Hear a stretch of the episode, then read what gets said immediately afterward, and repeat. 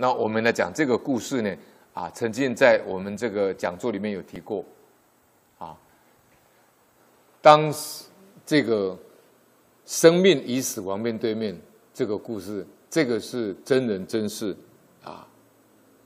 好，那这里呢，这一段我们来讲一个故事呢，啊。也可以讲说是因年杀生的因年果报。那么这位呢，就是啊，台湾去美国留学的一个叫蔡俊宏居士啊。那么这位蔡居士呢，他本身呢啊，移民到美国去。那么因为从事科技工工作，赚了很多钱。那在跟客户的互动里面呢，跟客户的交往里面呢，那客户都请。会请他吃饭，他本身呢很喜欢吃肉食，啊，他曾经讲呢，他说他日食万钱呢有五下住处，就是一天呢花一万块美金呢找不到一个可以动筷子的东西，他都吃腻了，吃太多了，所以他后来呢讲一句话说，一般人呢吃二十年的肉食量，他五六年就把它吃完了，啊，因为他这个。追主要是追求成功，要好好享受人生，跟我们现在一般人的看法一样。赚钱的目的呢，就是为了享受。啊，赚钱的目的就是要住豪宅，啊，就要吃美食，就是要凡有这个这个游玩全世界，要吃尽天下的美食，这，就是一般人的的看法。那他也是一样。所以他当时就是追求成功、享受人生，就是他的想法。那后来呢，业报现前呢，罹患骨癌。在一九九七年，他二十九岁的时候，他本来准备要结婚，他的朋友医生呢，因为他的朋友的太太呢啊得到这个癌症，所以呢，他就去他朋友那边呢，他朋友说：“你就顺便检查一下。”结果检查以后呢，没想到他的这个前臂的连接手肘关节这个地方的骨头呢，医生呢说他罹患了一种罕见的尤因氏癌，啊，罕见的尤因氏癌，就是这种啊长这个骨头关节骨头关节这个位置长了这个尤因氏癌。那么医生跟他研判呢，他只剩下六个月的生命。那么这项判决呢，对他来讲如晴天霹雳。他呢认为他的人生呢完全崩溃。那么有有有生以来，他第一次投降。那么在做过化疗的过程里面呢，他身经受尽折磨。他每三个礼拜呢要做一次化疗。那么化疗呢，药物呢会造成血管的硬化。那么有一次，他在病病床那边呢，就看到护士穿的隔离衣、隔离袜，他才问护士说：“怎么回事？怎么穿这么多的这样防护衣？”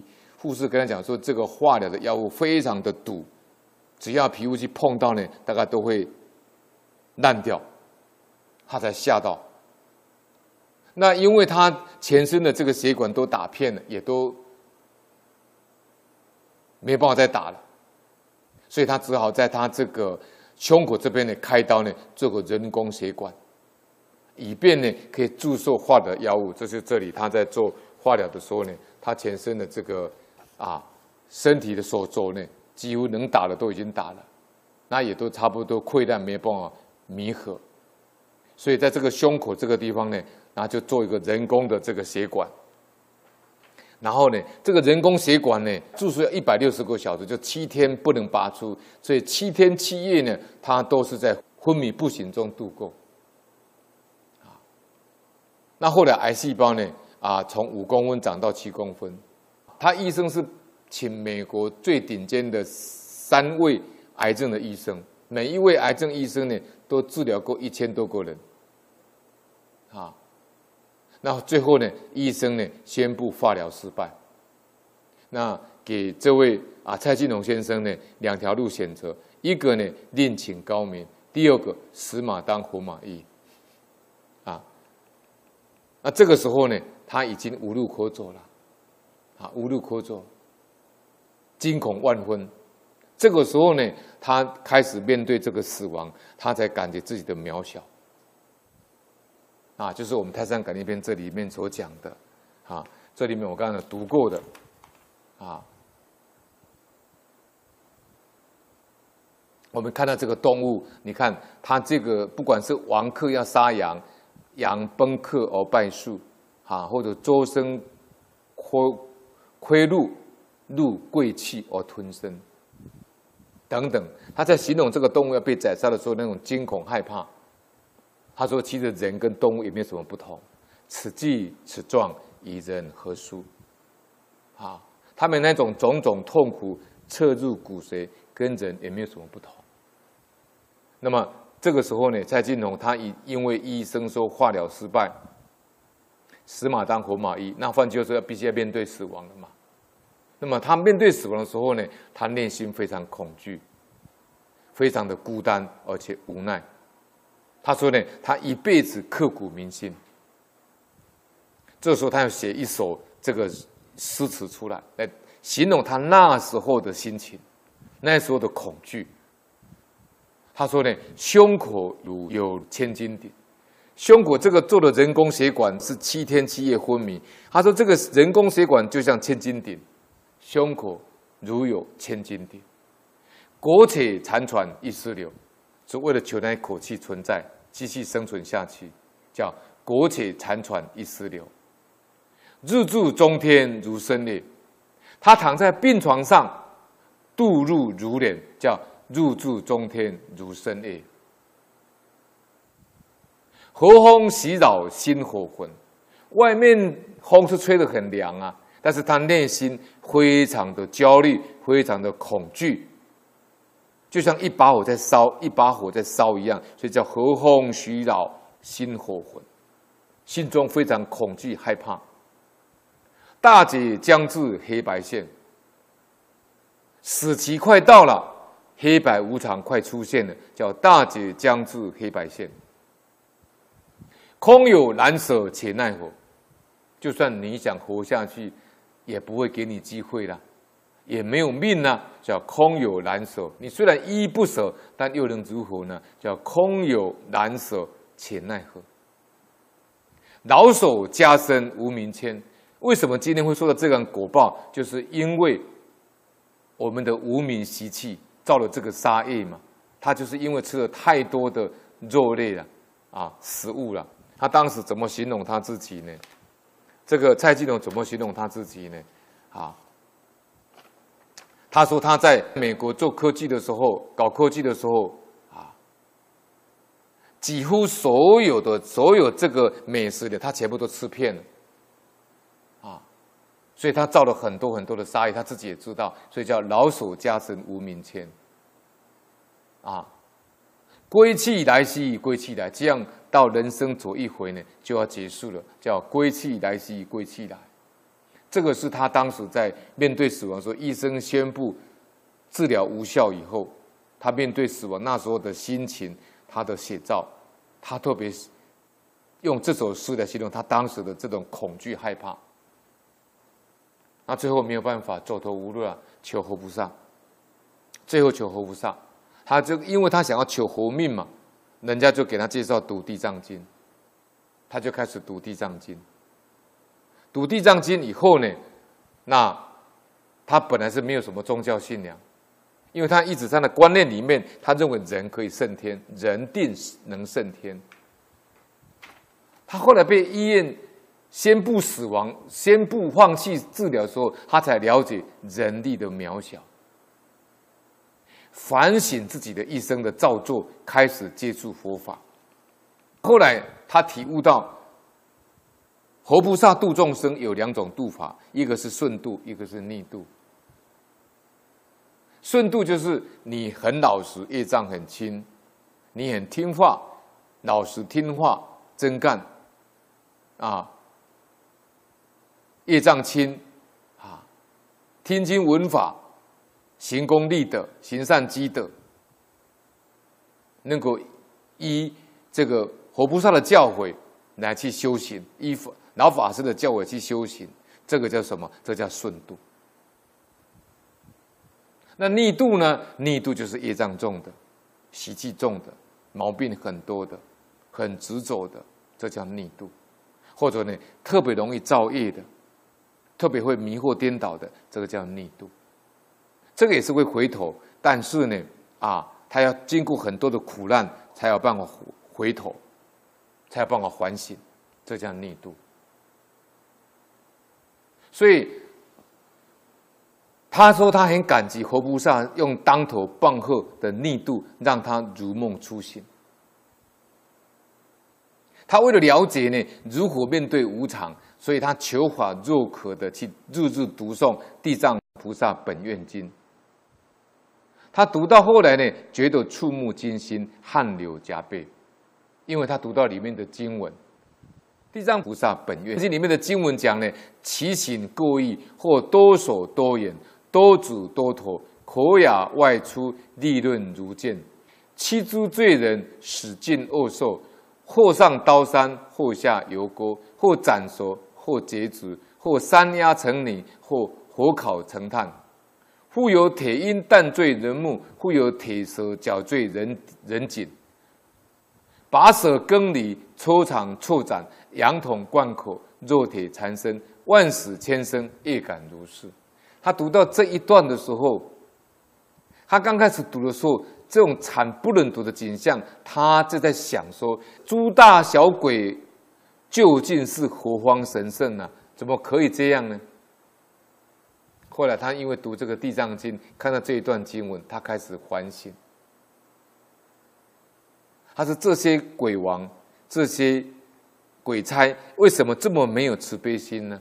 为什么这么残忍呢？啊！就像我们前面有研讨过啊，啊，这个前面我们有我们有研讨过啊。有人问呢、有人问说，为什么地狱的苦报为什么做这么苦呢？啊，为什么这么残忍呢？那牛头阿庞就说了，啊，就有人问说，为什么这么残忍的事情啊要这样做呢？那牛头阿庞就说了。说，因为人常常怀这个苦毒无慈悯心呢，那这些罪恶呢，受这些痛苦呢，啊，他们做了以后，然后再出去，再造恶，再进来，不悔改啊。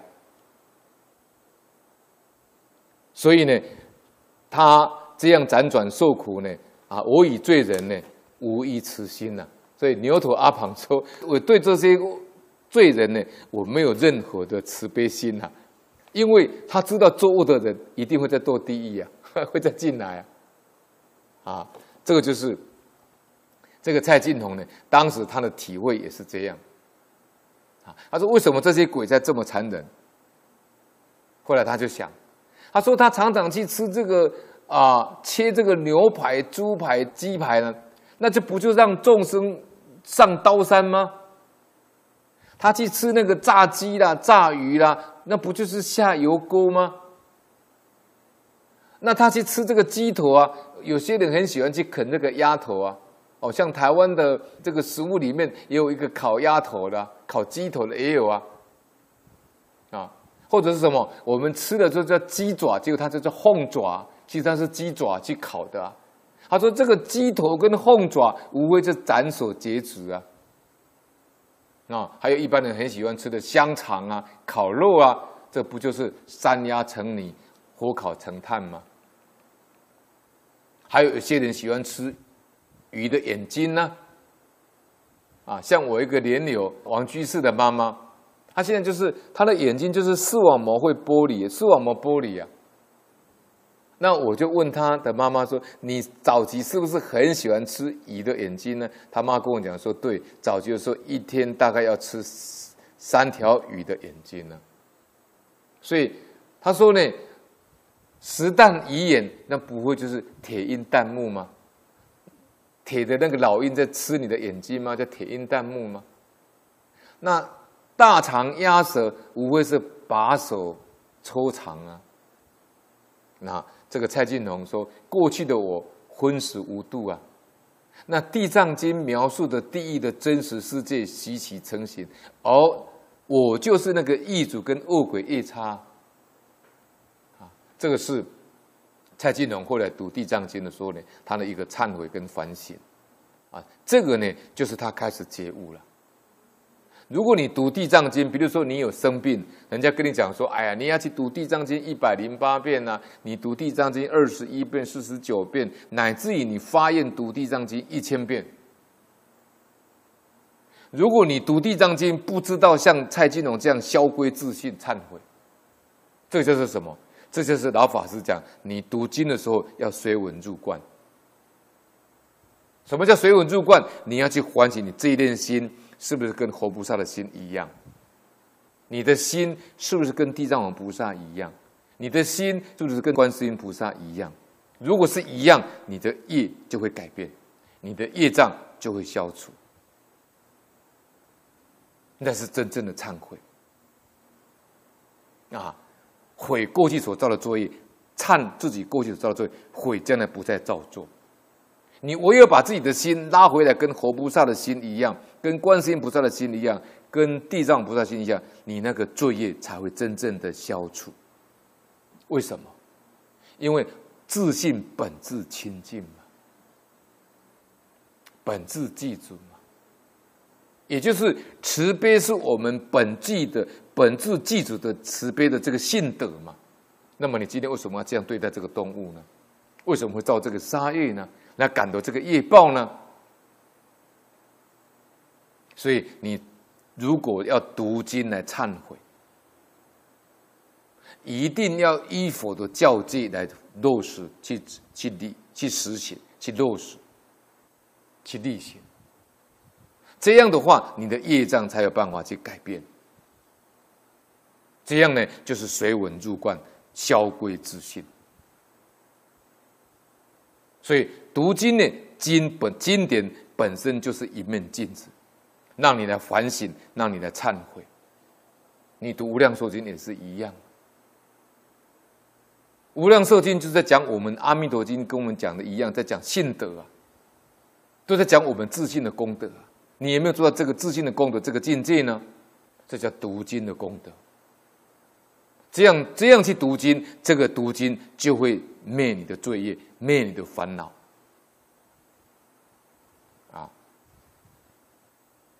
那后来蔡进红呢？他最后最后的领悟呢？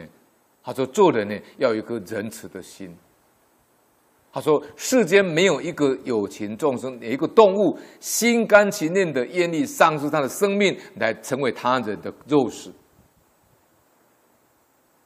他说：“我们真的需要夺取有灵性的生命才能满足吗？”他说：“冷静分析的结果，到最后只剩下一个理由，就是口腹之欲，就剩下口腹之欲而已。最后呢，他虔诚的发愿啊，他读了《地藏经》忏悔以后，他自己虔诚的发愿，他要吃素，而且呢，他要跟观世音菩萨生生世世的跟观世音菩萨力行菩萨道。他发了两个愿，第一个，我将吃素呢，而且不再杀生。”他这就是断杀业。第二，我愿生生世世追随观世音菩萨的脚步，力行菩萨道。那是因为为什么他会发这个大愿呢？所以你看，他忏悔完了以后，就会发这个大愿。他因为他在病中的时候呢，他日日祈求奇迹出现，解救自己的生命，所以呢，他自己的命呢，就是自己救。他后来就也领悟到，那些动物在生命受威胁的时候，何尝不是如此的哀求？所以呢，临到鬼门关前，这是蔡金龙的体悟。他说：“临到鬼门关前，了解众生对于生命的执着，亦如我般无二无别。我深自反省，不愿再危害众生的生命。”所以他后来也觉得说呢。以前他的焦点总放在怎么样赚更多的金钱，直到人生走到尽头，发现自己将一无所有的离开这个世界，这份惊吓终于激发出他内心仅存的一点点慈悲心。好，我们不厌其详的把蔡进龙的故事讲得这么清楚，就让各位说了解蔡进龙怎么去改变他的业力。